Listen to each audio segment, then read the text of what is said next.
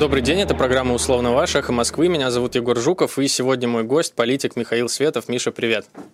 Всем привет, привет, Егор. Миша, как я понимаю, ты сейчас находишься не в России из-за введенных карантинных мер.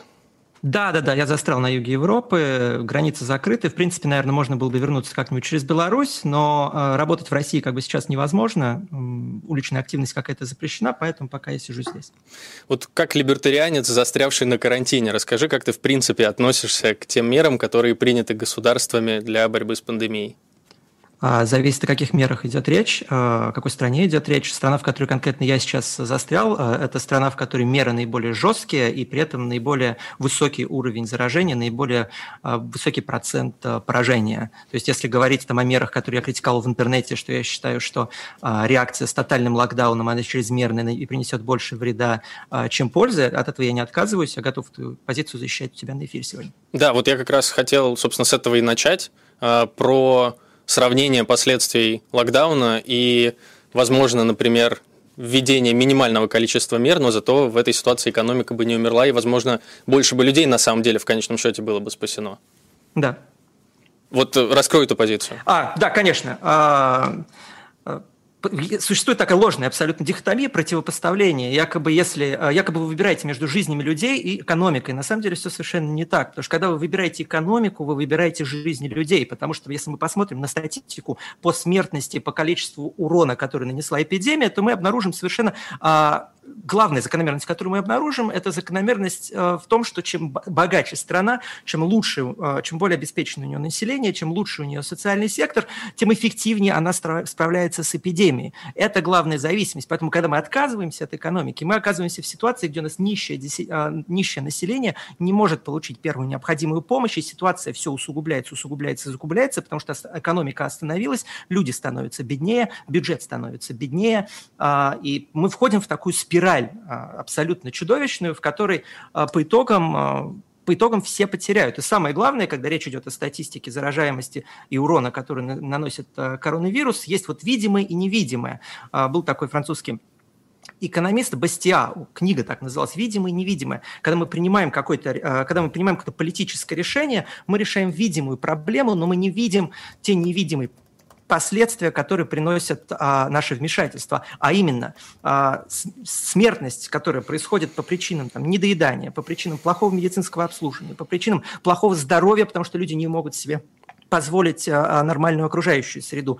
А, Все это приводит к смертности, как и суициды, которые вообще никто не учитывает. В России проблема суицидов огромная. Попадение достатка приводит к чему? К тому, что количество суицидов увеличится. Это будет непосредственным последствием тех мер антирыночных, которые принимает государство. Но это никто не считает. Это люди, которые умирают не на виду, а у тебя за спиной. Я считаю это лицемерием. Я считаю, об этих людях нужно помнить, и об этих проблемах нужно говорить. Что государство очень редко является решением проблем проблемой, угу. практически всегда является проблемой. Да, великая фраза Рональда Рейгана, это правда. Слушай, а вот как раз продолжая разговор про это, во-первых, ты говоришь, что никто не считает, на самом деле, э, к счастью, возможно, все-таки про это не совсем забывают, причем про это не забывает даже, например, Всемирная организация здравоохранения, которая факапилась тысячу раз за все, за все это время, но тем не менее, они, в общем, насколько я помню, около месяца назад, то есть это еще на месяц назад подсчитали, что от э, принятых мер к концу года 150 миллионов человек окажутся в той стадии бедности, которую можно назвать голодом. И обычно это касается самых еще бедных э,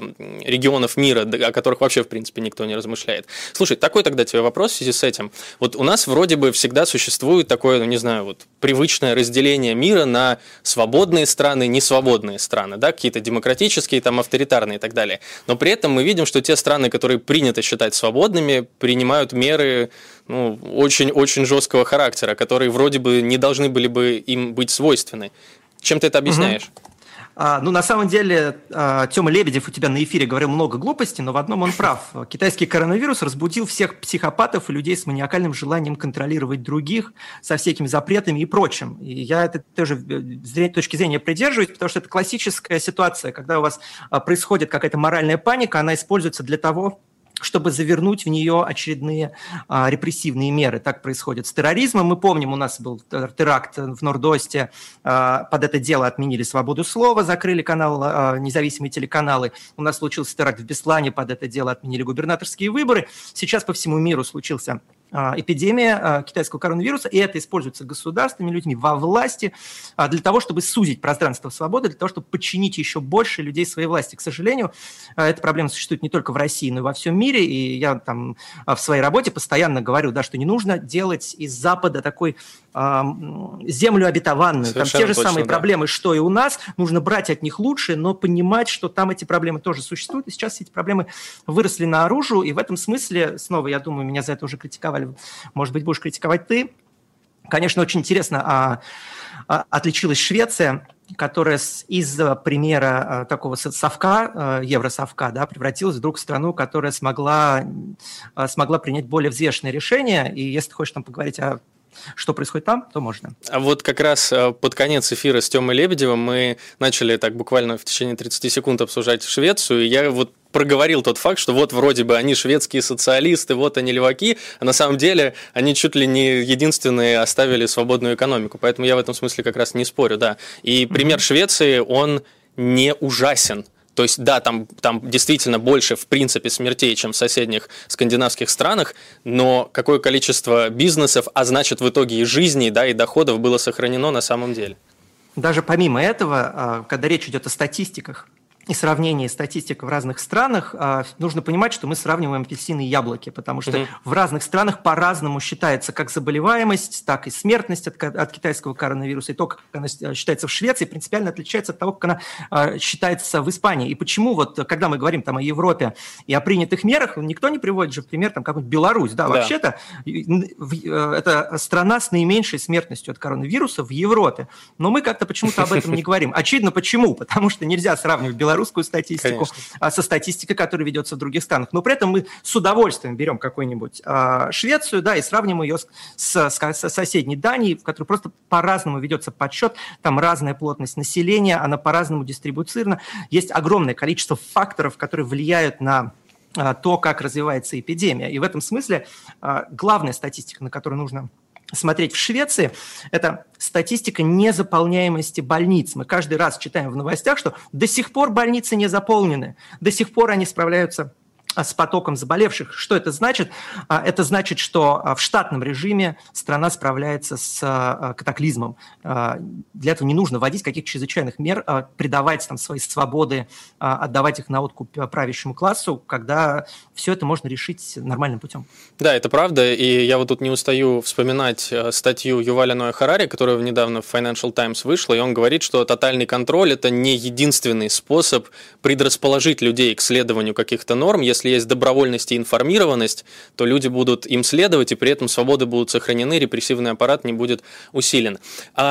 Исключительно для того, чтобы чуть больше раскрыть эту позицию, я тебе могу вот чисто ради спора противопоставить как раз это. Ну вот смотри, у нас есть Швеция, в которой есть, значит, некое там социальное доверие, которое там испокон веков э, существует э, в этой стране, а есть у нас вот условная Россия, да, в которой, в общем, атомизированное население, высокий уровень недоверия, причиной которого, ну, как бы тут глупо спорить, является само же это самое государство, но, тем не менее, вот оно есть, да, это недоверие. Вот случился кризис.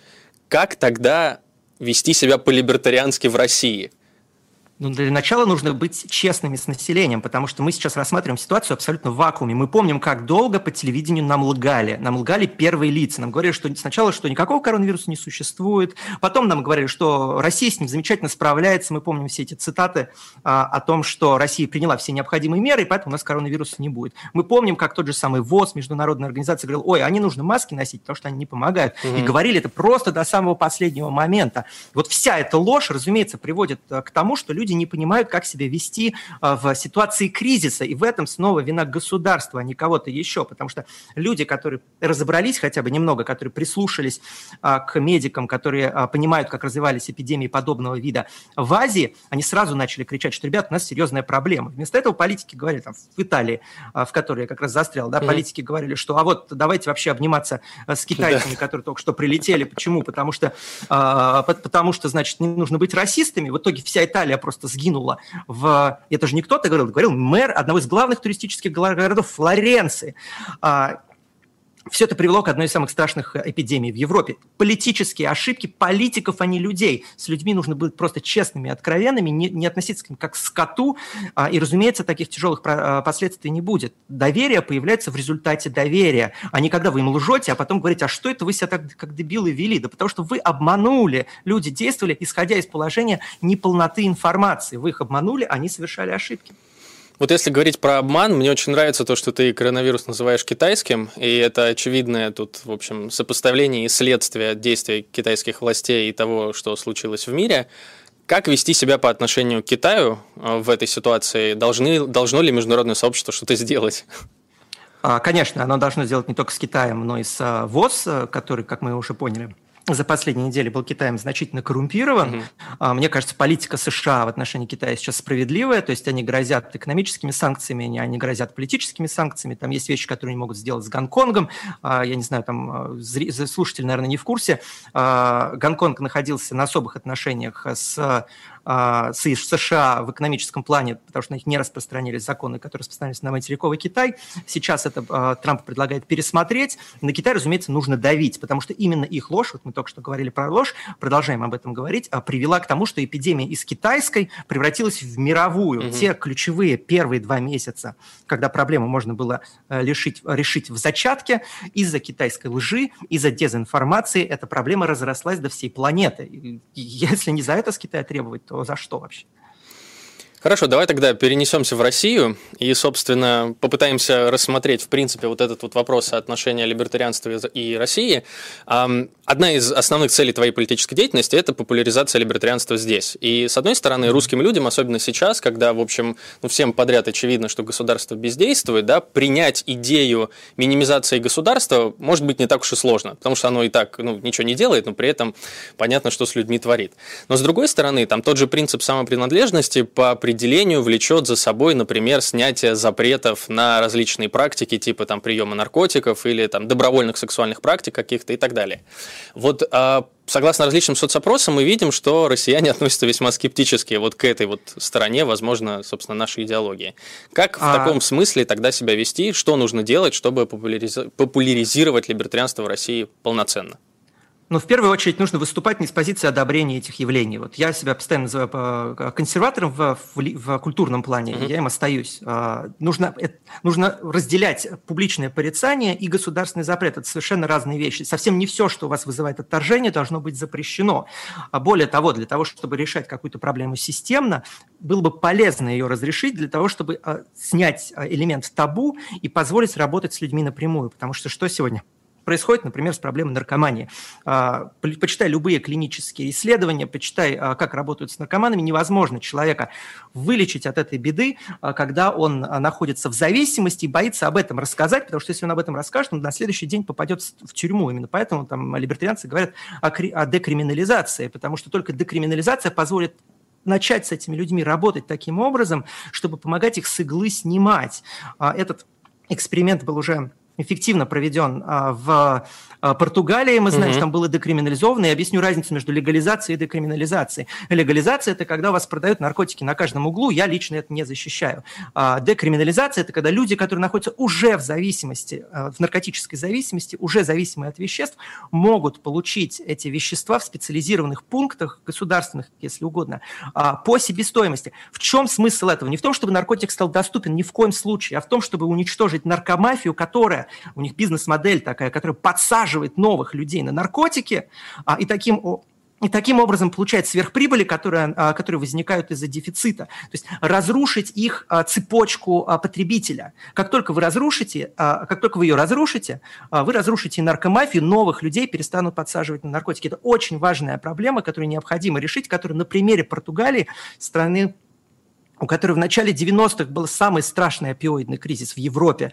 за всю ее историю, за всю ее историю, эта проблема была разрешена за 15 лет разумной наркополитики. Поэтому э, выступать нужно, разумеется, с позиции прагматичных, а с позиции решения реального социального зла, который так, я наркоманию считаю безусловным социальным злом.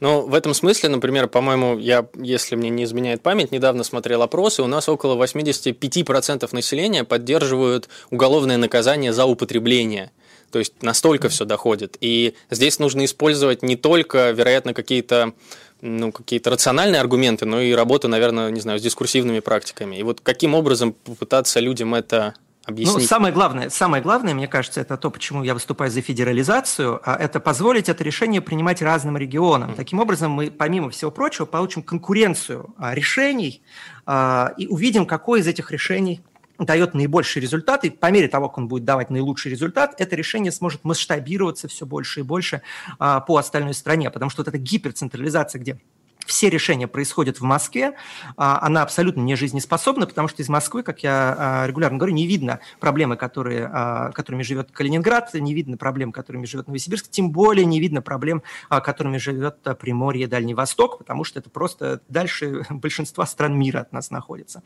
И пытаться все эти проблемы решить централизованно – это ошибка, которая приводит к дисфункциональной системе, которая сегодня, к сожалению, отравляет нашу жизнь. На чем тогда должен быть основан вот этот новый федеративный договор?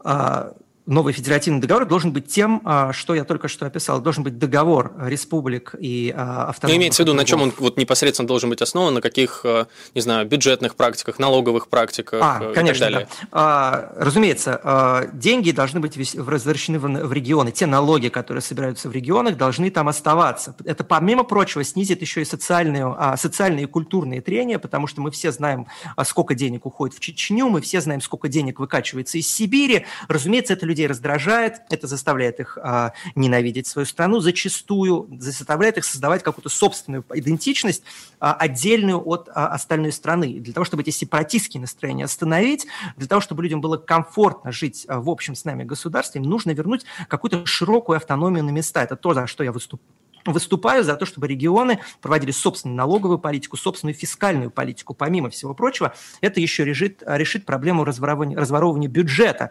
потому что, разумеется, разворовывать бюджет а, какого-нибудь там а, а, Ямало-Ненецкого округа, да, гораздо проще в Москве, чем находясь в этом округе, где рядом с тобой живут соседи, которых ты грабишь. Это гораздо проще делать в Москве, чем на месте. Поэтому это решит еще и проблему коррупции, и помимо всего прочего, это решит проблему неэффективных налоговых и лицензионных мер, потому что если у нас регионы могут конкурировать по, по налогообложению, если они могут конкурировать по тем стандартам, которые они вводят для производства, для работы в сфере а, услуг, а, то мы получаем положительный отбор, мы получаем конкуренцию между регионами, ровно такую, которая существует сегодня в Соединенных Штатах. Об этом, кстати, почему-то мало говорят, и а, если вернуться, например, к разговору про коронавирус, то там совершенно интересная, изумительная статистика, а, которая, а, которая разбивает, конечно, все то, что про нее говорят в Европе. Сейчас я точно скажу. Взять тот же Нью-Йорк, там вспышка китайского коронавируса произошла из-за безумного решения мэра Кома. Вот все говорят, что в США бушует эпидемия, проклятый Трамп. Трампа. На самом деле нет, Трамп к этому не имеет отношения, потому что решения принимались на местах, и самую главную ошибку совершил демократ Комо, а, который решил отправлять выздоравливающих пациентов в дома престарелых, где сейчас буквально это безумное решение он принял, но он Ничего его принял, в которых сейчас раздувается, а, раздувается Просто эпидемия. у Комо безумный, безумный рейтинг, все на него молятся сейчас, да в Нью-Джерси и Нью-Йорке погибло больше людей, чем во Флориде, Джорджии, Техасе, и, Техасе и Огайо вместе взятых. Здесь снова скажут, ой, ну это же разные страны, э, это же разные штаты, как их можно сравнивать? Разумеется, сравнивать нельзя. Но Флорида и Техас – это а, одни из самых густонаселенных mm-hmm. штатов Соединенных Штатов. И в, в них вместе взятых погиб, а, погибает и болеет меньше людей, чем в Нью-Джерси и Нью-Йорке. А чтобы эту, скрыть эту некомпетентность, сейчас и происходит это жонглирование статистиками, где вас пытаются убедить, что нужно было еще больше полномочий дать Кома, и тогда-то, может быть, штат Нью-Йорк э, приблизился бы по своим показателям к Техасу, где практически никто не болеет. Ну, это как бы Ну, это, это любимая левая риторика. Вот если бы я был диктатором, тогда бы настоящий коммунизм можно было бы построить, и все было бы хорошо. А, слушай, ну, окей, звучит классно, есть у нас, значит, предположим, этот новый федеративный договор, да, и там практики все разведены по регионам, но мы из абстракции переносимся в Россию, и в России мы понимаем, что довольно сложно найти вот этот некий базовый уровень, некие базовые правила, да, которые, собственно, и будут сдерживать на добровольной основе все регионы. Я в первую очередь, очевидно, сейчас имею в виду Кавказ, да, там Чечню и так далее. Вот что может заставить добровольно Чечню остаться в России? А Чечня вполне добровольно осталась в России последние 20 лет. Ну, окей, да, согласен. А, поэтому, не говоря там о Дагестане и других республиках, а, самое главное, что нужно для того, чтобы с ними не поссориться, для того, чтобы с ними продолжать работать, и не в положении вассальном, где мы платим буквально дань Кадырову, а в партнерских отношениях, это на самом деле э, легали а, привести в реальность, а, реальность привести в соответствие с а, тем фактическим положением Чечни, в котором она находится. Мы знаем, что Кадыров во время разгара эпидемии начал блокировать Чечню, не позволял в нее приезжать, в том числе москвичам. Ты помнишь эту историю? Mm-hmm. Это было в самом начале. Mm-hmm. Да? нет у нас в стране э, такого положения, которое бы наделяло губернатора или э, президента республики полномочиями изолировать свой регион от всей остальной страны. А, я при этом считаю, что это была разумная э, стратегия с его с точки зрения Кадырова. Я считаю, что такие же полномочия должны были быть у других регионов, как это сегодня, снова вот мы говорили про Европу, да, как это сегодня существует в Европе. Я сейчас живу в Италии, недавно разрешили выходить на улицу, но запрещено ездить в другие регионы. Это нормально нормально. А, это нормально. И эти решения принимает не федеральная власть, это решение принимают не в Милане, э, не в Риме. Это решение принимает каждый регион для себя самостоятельно. Это нормальная практика. Конечно, она должна быть а, подобной же и в России. Смотри, у нас остается примерно где-то две минуты до перерыва. Вот я бы сейчас хотел отойти от вопроса популяризации, вернее, от вопроса какого-то некого, может быть, оправдания, объяснения рационального, не самых приятных для нашего народа практик, и выйти на уровень как раз приятных практик. На что делать акцент, когда ты рассказываешь о либертарианстве при общении с людьми? Да, конечно. А самое главное – это делать акцент на том, что либертарианство выгодно. Рынок выгоден самым бедным, самым ущемленным слоям населения. Я постоянно делаю на этом акцент, да, что богатый, он всегда уйдет от налогов. Налоги – это способ перераспределения средств от бедных и среднего класса к олигархам и к чиновникам, которые эти налоги принимают. Именно поэтому у нас такой жирный чиновничий класс, именно поэтому у нас депутаты разбрасываются деньгами, а олигархи пользуются государственными преференциями, потому что это вы лично, вот слушатели «Эхо Москвы», вы не можете уйти от налогов, а олигарх может это сделать по щелчку пальцев. Это очень легко. Чем выше налоги, тем беднее население, и тем э, больше цементируется социальное расслоение, потому что перейти из бедного и среднего класса в богатые становится невозможно, потому что богатые будут принимать такие законы, чтобы ты, не дай бог, не смог а, пробиться в их касту. Это то, что понимали в Соединенных Штатах, а то, в частности, из-за чего появилась американская мечта, что ты можешь выбиться из грязи в князи. И это было возможно только там, где существовала свободная конкуренция и а, государство, которое не слишком проникало, вмешивалось в, в работу экономики. Слава богу, а, Тогда это сработало для США, это сработало для всех стран, которые пробовали это. Это сработало для Гонконга, это сработало для Сингапура, это сработает и для России, если мы просто перестанем грабить людей, перестанем им внушать вот эту идею, что с помощью государства можно а, перечислить деньги в карман бедных. Нет, невозможно. Зато ограбить бедных можно еще как. Ну, получается, что в конечном счете как бы мы возвращаемся к фразе о том, что государство не является решением проблемы, государство и само является проблемой, это совершенно очевидно, и в конечном счете оказывается, что это ну, просто неэффективная бюрократия по распределению средств из наших карманов в карманы олигархов, друзей Путина и так далее.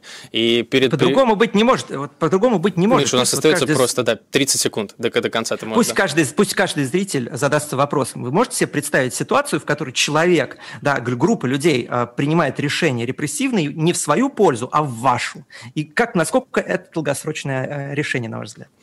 А, друзья, это «Эхо Москвы», программа «Условно ваш». Меня зовут Егор Жуков, мой гость-политик Михаил Светов. Мы вернемся после перерыва. Супер, отлично. Да, нет, все отлично. Мы, кстати, продолжаем транслироваться на Ютубе, если что. Если что. Вот продолжая я, ну, я так или иначе слежу за тем, что там происходит, и за тем уровнем облизывания в его сторону, просто его так... Ну, то есть ему буквально прочат президентское место. Вот буквально. Угу. Вслед, ну, там, на следующие, на следующие выборы. Ну, я, я не думаю, что с такими результатами он справится, хотя, конечно, фейк-ньюс делает чудеса, но я очень не люблю, на самом деле, говорить про статистику. Я сейчас как бы вынужден к ней прибегать, потому что ей все пользуются, mm-hmm. но действительно это вот есть ложь, наглая ложь и статистика. И статистика. Абсолютно невозможно. Вот, когда ты смотришь на две разные страны и пытаешься сравнивать их данные, это просто ну, в 99% случаев это просто некорректно с точки зрения... Екатерина Шульман этого, я думаю, может достаточно неплохо объяснить. Ну да, и тут зависит, например, от того, вот если как бы углубляться в это, грубо говоря, при вскрытии обнаружилось, что у человека есть коронавирус, но это не было прямом, прямой, прямой причиной его смерти. Там в той же Бельгии его все равно запишут в коронавирусные. В России, насколько я помню, если я правильно помню, его запишут как раз не в коронавирусные, поэтому вот такие вот различия в статистике, это правда, да. Да, но это приезжает только один фактор, который как бы легко заметить, но этих факторов же огромное-огромное количество. Мы не знаем, как регистрируются смерти в разных государствах, потому что запросто там смерти в больнице могут регистрироваться а, иначе, чем смерти дома. Там. Ну, в общем, это все, всего не видно но люди говорят так, как будто эта информация несет какой-то глубокий смысл. Слушай, а вот интересно поговорить, кстати, про этот самый уровень доверия вот в стране, в которой ты застрял, потому что особенно в самом начале, ну, прям заполонил интернет вот, вот эти вот все ролики, где, а, значит, то поют на, на, на балконах и что-то еще, там какие-то совместные практики из дома. Вот ты это замечаешь? Да, конечно, это все было. Я, правда, застрял в маленьком городке, здесь нету балконов, я в отдельном доме живу, но а, по факту, да, разумеется. Здесь дело не в доверии, а в том, что в, в Италии точно так же а, транслировалось сначала одно, потом резко стало транслироваться другое, люди не перестроились. Здесь а, тоже не очень высокий у, а, уровень доверия к государству. Мы знаем, там, а, что вот там, если говорить про какой-нибудь, а, а, господи боже мой, Сицилии, то там вообще территория это, в общем, достаточно неформально контролируется до сих пор. А, поэтому а, уровень доверия тоже невысокий, высокий, но плюс уровень дисциплины не очень высокий. Но опять же, mm. это все решалось бы эффективным управлением. Италия не образец эффективного управления, прямо скажем. Так, мы, наверное, где-то секунд через 30 вернемся. Кстати, вот возвращаясь к тому разговору изначальному, я тут недавно, да, прочитал в очередной раз, что в том же Конгрессе, например, большую часть, э, весомую часть регуляции в сторону, э, например, интернет-игроков как раз продвигают Google и Facebook, потому что они-то эти регуляции смогут вынести, а игроки поменьше их вынести не смогут, да. Конечно, это же классическая ловушка, что ты становишься большим игроком, начинаешь защищать поляну, чтобы не меньше конкурировать, в итоге вырож... твой продукт вырождается. Это ну, трагично наблюдать всегда. Сли... Левый и правый. В чем левый и правый? Капитал действительно сливается с государством, Конечно. но решение не в том, чтобы избавиться от капитала, потому что тогда у вас ничего, кроме государства, не останется. А решение в том, чтобы а, снизить влияние государства настолько, чтобы покупать его стало невыгодно. Да, это правда, да. А, у нас реклама еще. Ну да, нет, это, это, это, это, это, это правда так. Причем тут как происходит с двух сторон. Вот в России, например, условно, государство разрослось настолько, что оно подчинило капитал. У нас появились государственные олигархи, да, но опять же, это со стороны государства пошла инициатива. Но с другой стороны, у нас есть те же Соединенные Штаты, в которых, окей, значит, большие финансы лоббируют. Но и в той, и в другой ситуации у нас есть государство как самый основной, ну, основная перемена. А, просто это э, государство это источник власти, а деньги это всего лишь способ влияния на эту власть. И а, задача сделать государство таким, чтобы у него не было инструментов, которыми он может там, ограбить, которым он может что-то запрещать, что нам запрещать не хотелось бы. Тогда его просто подкупить таким образом станет невозможно. Так, у нас все еще реклама. А, поэтому, ну, об этом я могу говорить бесконечно, разумеется. Ну, конечно. А, Поэтому задача, чтобы вот, нельзя купить услугу, которой нет. А, чтобы ее не стало, государство нужно до самого минимума раздеть. Инструмент, который, да, разрастается. Либо хотя, либо хотя бы децентрализовать. Все, Миш, мы входим. Да. Добрый день, это программа «Условно ваша», «Эхо Москвы». Меня зовут Егор Жуков, и сегодня мой гость – политик Михаил Светов. А мы продолжаем обсуждать либертарианство, Россию и так далее. И, в общем, я бы хотел нас подвести к несколько другой теме. Как бы, насколько ты знаешь, у меня, вне зависимости от того, ко мне какой человек приходит, оппозиционер, не оппозиционер, я всегда стремлюсь задавать критические вопросы, потому что это ну, позволяет человеку раскрыть с несколько новой стороны. И сейчас я бы хотел поговорить да. о либертарианской партии, о, в общем, организации, которая на настоящий момент является ключевой либертариан... либертарианской организацией организации в России. Вот я бы хотел пообщаться о том состоянии, в котором находится эта партия, и о, и о неких, не знаю, последствиях, которые могут быть у этого состояния. Причем для меня лично этот разговор важен, потому что вчера мы вместе с моей командой подали заявление на вступление в ЛПР, поэтому теперь эта вещь несколько даже более близкая, чем раньше. А, Вопрос вот в чем. Значит, многие люди, которых я знаю из ЛПР, в один голос говорят, что партия сейчас находится в состоянии серьезного кризиса и такой внутрипартийной борьбы. Вот в чем, mm-hmm. по-твоему, этот кризис проявляется, каковы его причины и в чем состоит лично твоя роль в создании этого кризиса? А, ну, моя, я свою роль думаю, что ее практически нет, потому что я сейчас, как известно, уже больше полугода не, зам, не занимаю ни одного руководящего а, органа в либертарианской партии. Партия действительно находится в кризисе, кризис системный. Мне кажется, он произошел из-за того, из-за большого акцента на демократические институты внутри организации, потому что когда ты работаешь в авторитарном режиме, такую организацию очень легко инфильтрировать и начать ее разрушать изнутри. Вот именно это сейчас происходит с ЛПР. Я надеюсь, что ЛПР это переживет. Я всячески буду этому способствовать, но, наверное, сейчас не нахожусь просто в положении, чтобы отвечать за то, что там происходит, потому что я действительно не занимаю ни одного руководящего органа. Наоборот, я свою работу сейчас перенес а, в движение гражданское общество. Кстати, вступая, Егор, в движение гражданское общество. Миш, мы поговорим а... про движение гражданского общества, еще я тебе позадаю вопросы, но давай пока остановимся да. на ЛПР. Вот у меня тут сразу два вопроса возникают из того, что ты сказала, задам их по очереди. Из того, что ты сказал, первый вопрос я хочу задать относительно авторитарной модели. Вот ты сказал то, что она, значит, слишком демократическая, а нужна авторитарная? Нет, нет, а, нужна корпоративная, а, потому что против авторитарного государства можно работать только в защищенной от инфильтрации структуре. Это вот тот опыт, который мы прошли э, в эпоху КС оппозиции, кто помнит, в 2011-2012 году эта история была, где произошла инфильтрация со стороны там, Собчак, со стороны а, вкладчиков МММ, Мавроди. Ну, кстати, к слову, Собчак привел Алексея Анатольевича, тут надо тут как бы помнить. Это другое как бы за это Алексею Анатольевичу я всегда предъявлял тогда. Он, слава богу, с тех пор разобрался. А, а, инфильтрировалась с помощью вкладчиков МММ. Мавроди там нагонял а, своих сторонников. А, очень и, силы вместо того, чтобы бороться за Россию, тратились на то, чтобы бороться со вкладчиками МММ. Мне кажется, это немножко неправильный а, способ силы распределять в ситуации, где ты живешь в, непрерывной осаде, где у тебя может непрерывно а, происходить, где у тебя непрерывно происходят обыски, где а, постоянно а, происходят нападки на твою организацию. Это не критика демократии, да, но это критика подобного устройства для структур, которые работают в авторитарных режимах. Это не одно и то же.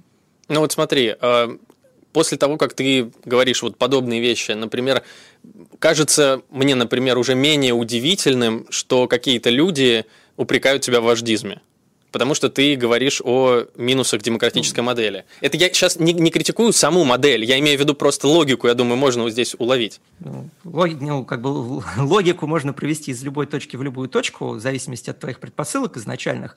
А в вождизме ЛПР меня очень сложно, сложно обвинить, потому что я снова я не занимаю ни одной должности там. Очень сложно быть вождем, когда ты рядовой ну, человек. Ну, а как же кардинал Ришелье и так далее? Ну, кардинал Ришелье был кардиналом, Егор. А, то есть, я понял, да? Окей. Хорошо. То есть ты считаешь, что в настоящий момент в партию агенты попали? А, нет, не, не, ну, во-первых, разумеется, в любой политической организации обязательно есть какие-то агенты. Помимо этого, есть люди, которые просто не настроены конструктивно работать, которым а, ругань гораздо важнее результата. Это если вот ты занимаешься политикой, я уверен, а, ты с этим в своей жизни сталкивался и будешь сталкиваться еще не одна, неоднократно. Ну вот про вот эту ругань, смотри, опять же, э, можно сказать, что тогда у тебя просто нет желания работать с людьми, которые изначально не настроены на 100% работать с тобой, да? То есть там, ну вот, пример э, для того, чтобы просто ввести там тех же наших слушателей, например, в курс дела. В ноябре 2019 года прошли выборы в Федеральный комитет партии, на котором ты вместе со своей командой э, взял 5 мест в течение этих выборов из 12, угу. хотя вы планировали брать, насколько я помню, где-то 9. Ты занял четвертое место на этих выборах, и после этого ты принял решение покинуть федеральный комитет. Вот как ты сейчас говоришь, ты не являешься, не занимаешь никакую должность. Чем было мотивировано такое желание? А, я это сказал там же, оно было мотивировано тем, что я не мог э, в этих условиях выполнять свои предвыборные обещания. Я считаю, что предвыборные обещания выполнять необходимо, поэтому я снялся. По-моему, совершенно честный поступок был. То есть ты считаешь, что в ситуации, когда федеральный комитет не находится полностью под твоим контролем, ты не можешь выполнять обещания? Э, те обещания, которые я давал на выборах, конечно, я не мог, нет. Я выдвигался командой, я не выдвигался как один человек. Я говорил, вот команда, вот наша программа. А, я, в отличие от э, наших политиков, я считаю, что мое слово чего-то стоит, и когда я даю обещание, я его выдерживаю. Часть этих обещаний я сейчас реализую на платформе а, проекта, который, ну, за который я могу ручаться. То есть, таким образом, как бы продолжая и заканчивая этот разговор, получается, что в итоге а, либертарианская партия может функционировать так, как ты хочешь, только в той ситуации, когда она находится под контролем твоим? Нет, не обязательно под моим. Снова а, а, огромное количество людей, с которыми я хочу работать, с которыми я могу работать, а, которые а, договороспособные. А, есть люди, с которыми работать тяжело. Но это совершенно нормально, что ты работаешь с, кем, с теми, с кем тебе комфортно, и не работаешь с теми, с кем тебе некомфортно. Вот что может быть естественнее, а, по-моему? Как, как у тебя есть команда Жукова, да, ты же не зовешь себе команду Жуковского с тобой работать. Нет, я понимаю. По очевидной причине. В конечном счете мне здесь просто интересна логика, Миша, а не то, что я там какие-то предъявы сейчас делаю. Мне просто, скажем так, в ситуации этого этой внутрипартийной борьбы в ЛПР я две стороны знаю, со, с обеими сторонами вроде как в настоящий момент не нахожусь в каком-то конфликте, мне просто интересно понять, потому что очень токсично все. И вроде бы ты сейчас говоришь вещи, которые звучат, ну, более-менее логично, ну, с той точки зрения, что, окей, да, мне комфортно работать с теми людьми, с которыми я работаю. Если у меня не получилось избраться в федеральный комитет, значит, я не смогу работать с этими людьми. Окей, но с другой стороны, именно вот в прямом смысле с другой стороны, да, идут жесткие обвинения в вождизме, которые вот оценивают, э, основываются на подобного рода вещах. На, на практиках, когда, не знаю, твоя команда хлопает людям, которым надо хлопать, а которым не надо, не хлопает и так далее. Ну, вот такого рода практики. Ну, слушай, мы вообще, по-моему, начинаем обсуждать вещи, которые рядовому слушателю Нет, просто интересно. как, как, мой, мой, мой тезис очень как простой. Пример. А, предвыборные обещания нужно выполнять, а если ты их не можешь выполнить, то снимайся. Вот я хотел бы, чтобы все политики в России себя вели так, как я себя повел на выборах внутри Либертарианской партии России. Окей, окей. А, и в итоге результатом всего этого стало движение гражданское, гражданское общество. общество. Да, да, вот это, собственно, создание этого движения, оно органично вытекает из всего того, что произошло в ЛПР, или параллельно были размышления о нем? А, нет, были параллельные размышления, разумеется. Я многому научился за три года политической работы, которую вел. Я понял, что, разумеется, да, должна быть идеологическая работа, должна быть идеологическая партия, и поэтому я из либертарианской партии не ухожу, я продолжаю в ней работать, а продолжаю работать на благо либертарианства. Но, помимо всего прочего, необходим широкий гражданский фронт, и вот в России никто не пытался до сих пор его организовать так, как я считаю, это необходимо делать, то есть снизу вверх, поддерживая людей любых взглядов, которые подпишутся под очень широким а, широким манифестом требований гражданского общества, то есть самые необходимые иллюстрации, земельная реформа, выборная реформа, отмена пенсионной реформы поддержать могут как люди социал-демократических взглядов, как либеральных, как феминистки, а, как а, либертарианцы, кто угодно, вообще националисты, поддерживают, а, которые любят свою страну, поддержат этот манифест. И в рамках этого движения уже создавать широкий гражданский фронт. У меня это сейчас неплохо получается. У нас есть проект помощи жертвам домашнего насилия «Крепость», мы только что запустили. Будут новые проекты запускаться в ближайшие месяцы Запрос огромный. Ко мне на лекции, я проехал с лекциями больше 40 а, городов в прошлом году. На каждой лекции ко мне подходили люди, говорили, ой, я поддерживаю вас как политика, но, знаете, я пока не уверен, что я либертарианец, в партию вступать не буду. Вот а, ровно для них было создано движение «Гражданское общество», для людей, которые доверяют там, моей репутации, но, может быть, не вполне согласны с какими-то моими взглядами. И совершенно нормально быть не согласными с моими взглядами. Для этого было создано движение, которое представляет широчайшую автономию для фракции, но при этом а, зиждется на... А, но при этом обладает защитой от провокаций внешних. И а, одной из этих защит является тот факт, что, например, согласно уставу, ты являешься пожизненным лидером. А, да, потому что это, экс, э, э, это экс, то, что в либертарианстве называется экстерриториальная юрисдикция. Mm-hmm. То есть это добровольное образование построено по корпоративному принципу, как э, ФБК Навального. Почему ФБК Навального имел такой грандиозный успех, а не одна демократическая либеральная фрак... А партия до сих пор такого успеха в России не имела, потому что э, штабы Навального защищены репутацией Навального. Если вдруг репу... Э, Навальный перестанет отвечать э, запросам и интересам людей, которые его поддерживают, он эту поддержку потеряет. Точно так же устроено гражданское общество. Если я предаду идеалы, которые постулирую, люди от меня отвернутся. Выйти из гражданского общества очень легко. Какие-то способы влияния у тебя есть? Или, ну, то есть я имею в виду даже скорее не это меня больше интересует, меня больше интересует, собственно, сам сама структура? То есть в чем некое отличие этого движения от любого другого? А, да, а самое главное, это первая организация в России политическая, построенная по фракционному принципу. То есть каждая фракция по факту а, существует очень автономно. Единственное а, мое влияние на нее – это что мы их утверждаем. Утверждаем и вносим на сайт. Почему нужен процесс утверждения? Он нужен для того, чтобы не допускать там, провокаций, для того, чтобы не появилась какая-то фракция, которая будет наносить э, репутационный урон всем остальным. Поэтому, да, есть согласование на уровне создания фракции, но на уровне работы фракции согласования никаких нет. Есть этический кодекс, где мы обязуемся не наносить урон друг другу на время достижения цели манифеста, то есть иллюстрации, отмены пенсионной реформы и так далее. Но а, на этом мое влияние полностью заканчивается. А, следующий вопрос я тебе хотел бы задать как раз про один из проектов а, гражданского общества, про проект «Крепость». Во-первых, расскажи, в чем суть этого проекта, ну и да. посвяти, не знаю, секунд 30-40 той интересной реакции, которая была на этот проект да. одного небезызвестного сообщества. Во-первых, э, хочу сказать Егору Жукову спасибо, спасибо, потому что мы сотрудничаем а, а, с командой Жукова по а, проекту. Он предоставляет э, бесплатную еду. Проект «Крепость» – это экстренный центр помощи жертвам домашнего насилия по эвакуации людей, которые находятся в кризисной ситуации здесь и сейчас. Было огромное количество статей о том, что принудительная изоляция особенно тяжело сказалась на жертвах, на, людей, на людях в неблагополучных отношениях. Именно для них мы открыли крепость от звонка к нам в кризисной ситуации до эвакуации проходит 10 минут. Мы реагируем очень быстро благодаря высоким там, доступным технологиям, а, которые сегодня за последние годы появились в России, а, и вывозим человека из опасности в безопасное место. Адрес, разумеется, не афишируем. А, если вы находитесь в опасности, 8 800 302 71 21, центр «Крепость», обращайтесь, мы поможем вам пережить тяжелую ситуацию. Реакция, которая произошла вокруг этого, она задела, кстати, и тебя.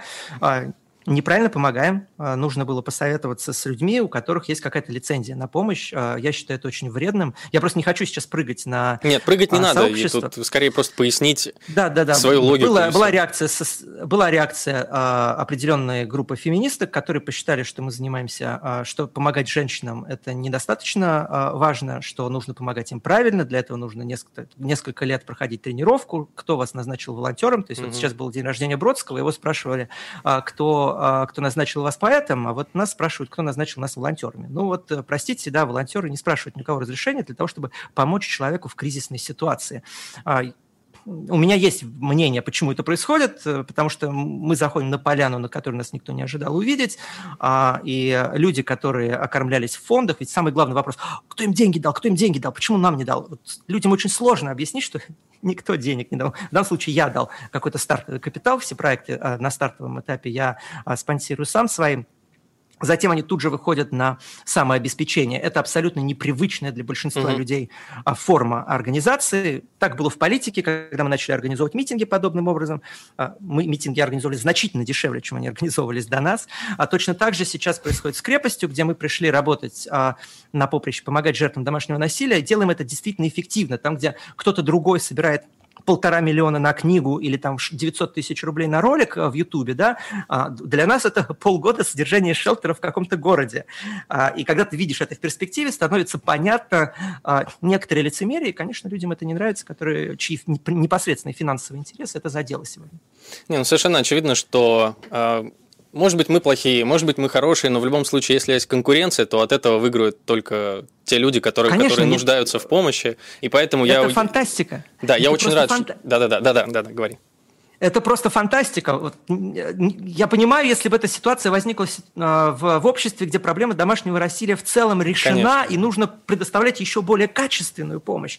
Но нет, этот скандал возник в ситуации, где жертвам домашнего насилия не помогает практически никто. И вот появилась новая организация, а, которая вызывает хейт просто потому, что теперь придется более эффективно работать. То есть снова, как и с государством, а, есть желание ограничивать, есть э, Конечно. желание ограничивать конкуренцию. Да. Я поэтому также, общем, поддержу все это тем фактом, что э, очень важно оппозиции доказывать на реальных делах что мы не просто да, можем критиковать власть, но можем что-то делать. И отрадно, что появляются либертарианские проекты, да, которые также, в общем, показывают, демонстрируют, что мы можем делать. Миша, ты уже сказал про наш проект взаимопомощи. Я хочу просто еще посвятить э, одной, одной интересной, очень приятной новости, которая случилась с проектом взаимопомощь буквально в ближайшую минуту. Для тех, кто не знает, проект взаимопомощь – это наш проект, проект команды Жукова.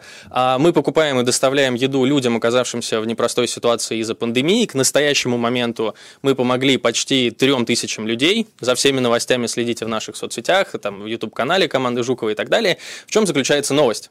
На днях Павел Дуров, создатель сайта ВКонтакте и мессенджера Telegram, либертарианец, пожертвовал взаимопомощи 10 биткоинов, это около 6,5 миллионов рублей, поэтому, Паше, спасибо огромное, мы теперь точно будем действовать еще более активно, и я уверен, что, э, я уверен, что эта помощь действительно нужна, потому что вся помощь, которая была до этого, действительно именно такой оказалась. Я бы хотел перейти к следующей теме. Ты определенное время жил в Японии, Миш, правильно? Да, несколько лет. Четыре года. Вот что тебя заставило покинуть спокойную жизнь в Японии и, за, и начать заниматься политикой в России? Я много раз отвечал на этот вопрос. Э, то, что я русский, в какой-то момент ты начинаешь очень сильно скучать по родине и понимаешь, что на чужбине ты всегда будешь посторонним. И в Японии это ощущалось, наверное, больше всего, потому что стать японцем, будучи там бледнолицем, невозможно. Да, это стать, страна невероятно комфортная, которая справилась со, с большинством внутренних а, проблем. А, и мне очень нравится ее политическое устройство. Там я много критикую, но мне нравится в целом, как они организовали свое общество. Но я там был посторонний. И в какой-то момент вот э, березки, они тянут, тянут назад. А, и мне очень нравится вспоминать в этой ситуации слова Бунина, когда ему вручали Нобелевскую премию. Бунин был а, самым первым а, русским, русскоязычным писателем, который получил Нобелевскую премию. И когда он вышел говорить свою речь Нобелевскую, он взял такую драматическую паузу, сказал, что впервые Нобелевская премия вручается, все ждали, что он скажет русскому, сказал бездомному. И вот это то чувство, которое я ощущал, проживая, да, в очень комфортной, но чужой стране. И сегодня я хочу, чтобы Россия для русских была таким же комфортным для проживания государством, которым является Япония для японцев. Японию строили не для Миши Светова, не для Егора Жукова, а Японию строили для японцев. Я хочу, чтобы Россия была а, для нас с вами впервые, наконец. Не для деспотов, тиранов, а для нас с вами.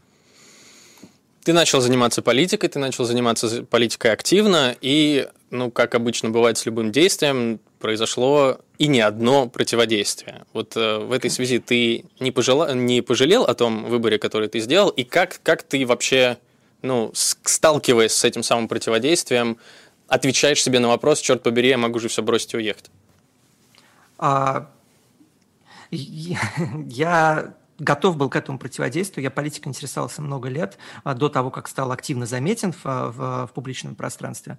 А, я, я считаю, что для того, чтобы нужно ощущать, что ты это делаешь для себя, самое главное. Каждый, вот я не считаю, что мне кто-то должен. Именно поэтому у меня такая достаточно толстая кожа к критике, потому что я в целом а, борюсь за Россию для себя. То есть я не чувствую себя жертвой, я не чувствую, что я делаю кому-то одолжение, кому-то подарок своей работы. А, и это, мне кажется, это очень правильное отношение к любой работе в принципе, потому что как только ты начинаешь чувствовать, что ты делаешь кому-то одолжение, ты начинаешь чувствовать людей себе обязанными. Я не считаю, что люди мне чем-то обязаны. Я делаю правое дело, а, а будь что будет, вот это мое отношение. Ну и в настоящий момент ты, в принципе, не можешь себе представить, или можешь представить себе что-то, что может заставить тебя все-таки покинуть страну, например? Ну, представить всегда можно, разумеется. А, если возникнет ситуация, в которой на меня будет заведено какое-то уголовное дело, а, от, от, которого, от, от которого нельзя будет отбиться, вот, или, либо которое я не смогу защищать публично, как это делал ты со своим делом, а я, возможно, из страны как бы уеду, но я никогда не винил политэмигрантов. Да, вот сколько людей уехало после 2011 года, сколько людей а, уехало а, после московских а, митингов сейчас. А, я этих людей не виню, им стало страшно за свою жизнь. Я, в принципе, могу представить, что мне в какой-то момент станет страшно за собственную жизнь. Мне не хочется а, погибнуть, как а, это с Немцовым случилось. Мне не хочется, чтобы меня избили, как Олега Кашина там избили. Разумеется, не хочется. То есть представить я, разумеется, себе могу, но этот отъезд будет а, не за комфортом. Это будет отъезд от а, убийства буквально. Миш, у нас остается примерно полторы минуты до конца. Но меня очень попросили задать этот вопрос, и поэтому Давай. я тебе его задам. Миша, как будут работать суды при Анкапе?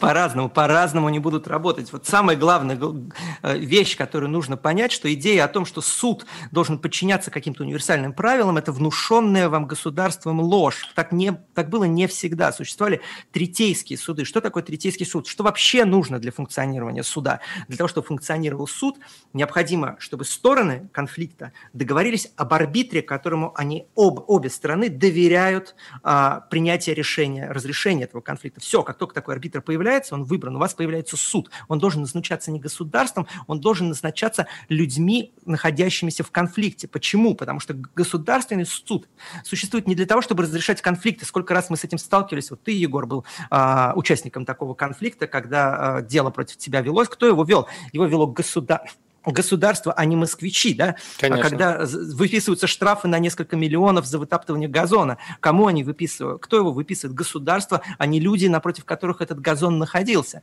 А это почему? Потому что государственный суд – это инструмент принуждение к государственному произволу, а вовсе не инструмент восстановления справедливости. Это постоянно можно услышать от наших судей, которые говорят, ой, мы тут, мы тут восстанавливаем несправедливость, а правосудие, потому что с их точки зрения правосудие – это что-то другое, это законность. А что такое закон? Это государственный произвол. Поэтому суды при Анкапе наконец будут работать, будут потому работать, что при государстве они не работают. Да. При государстве суда просто не существует вообще. Миш, спасибо большое. Друзья, это была программа «Условно ваш». Меня зовут Егор Жуков. Подписывайтесь на YouTube-канал «Эхо Москвы», подписывайтесь на YouTube-канал Миши, на мой YouTube-канал подписывайтесь.